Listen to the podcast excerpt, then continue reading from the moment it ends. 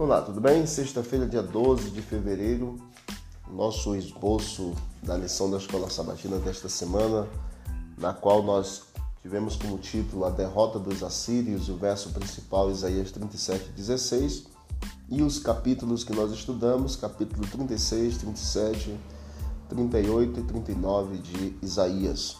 Nós temos aí é, na parte de domingo as amarras, como Deus cuida dos seus filhos e como é, Judá enfrentou o período em que Senaqueribe invadiu Judá e conquistou algumas de suas cidades.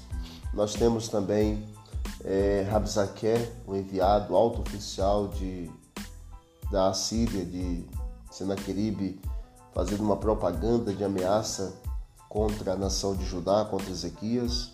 Ezequias ficando abalado, ficando é, com medo, porém o Senhor deu, por meio de Isaías, forças, porque ele estava abalado, mas não seria jamais abandonado.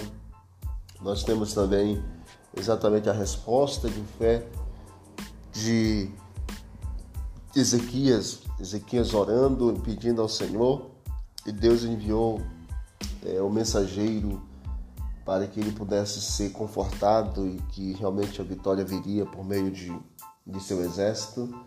E na doença e na riqueza, Isaías foi até Ezequias, disse que ele iria morrer. Ele orou ao Senhor, rasgou suas vestes, pediu a Deus, Deus teve misericórdia.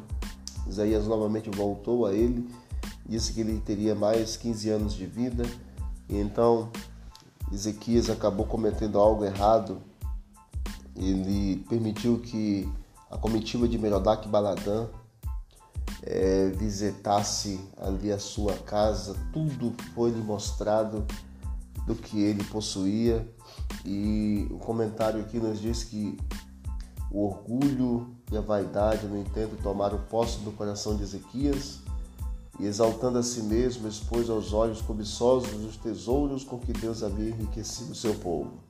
O rei ele mostrou aos mensageiros a casa do seu tesouro, a prata, o ouro, as especiarias, os óleos finos, todo o seu arsenal e tudo quanto se achava nos seus tesouros. Nenhuma coisa houve, nem em sua casa, nem em todo o seu domínio, que Ezequias não lhe mostrasse.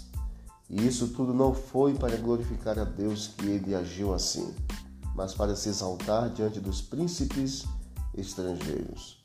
Então, uma atitude errada do rei Ezequias. E o final aqui nós temos na lição em resposta ao clamor de um rei fiel. Deus salvou o seu povo e mostrou quem ele é. O onipotente rei de Israel que controla o destino da terra. Ele não apenas destrói aqueles que tentam destruir seu povo, mas também oferece oportunidades para que outros se unam ao seu povo, não importando quanto eles sejam babilônicos.